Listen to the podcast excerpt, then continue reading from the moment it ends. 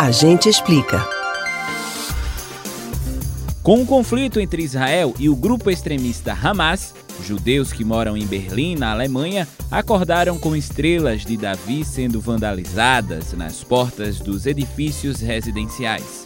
Para muitos, essa ocorrência retoma o antissemitismo, que teve força principalmente na década de 1930 até o fim da Segunda Guerra Mundial.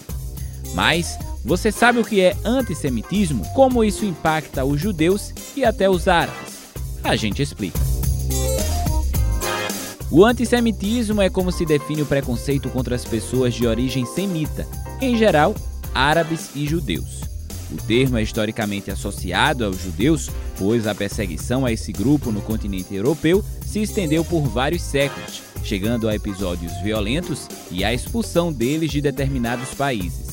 O antissemitismo nazista ganhou espaço na sociedade alemã a partir da década de 1920, momento em que esse partido estava em crescimento na Alemanha.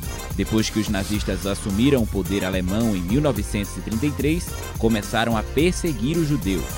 O ódio nazista aos judeus resultou na morte de cerca de 6 milhões de pessoas no Holocausto. No entanto, os árabes, judeus e outros povos, como os assírios, os fenícios e os babilônios, têm origem semita. Portanto, o antissemitismo pode se referir ao preconceito contra todos eles. O termo semita, como palavra para designar os povos do Oriente Médio que vieram para a Mesopotâmia, foi definido pelo historiador alemão moderno August Schlosser em 1871. Schlosser buscou referências bíblicas para definir a ascendência comum de tais povos que, apesar das diferenças religiosas e tradicionais, compartilhavam uma unidade, que, segundo o Antigo Testamento, era o fato de serem todos descendentes de Sem, filho de Noé. Com isso, o antissemitismo afeta tanto os judeus como os árabes que são da Palestina. Na história, os judeus sofreram mais com o problema no século passado. Havia um movimento alemão antissemita que culpava os judeus pela miséria da população que eles julgavam ser originalmente alemã.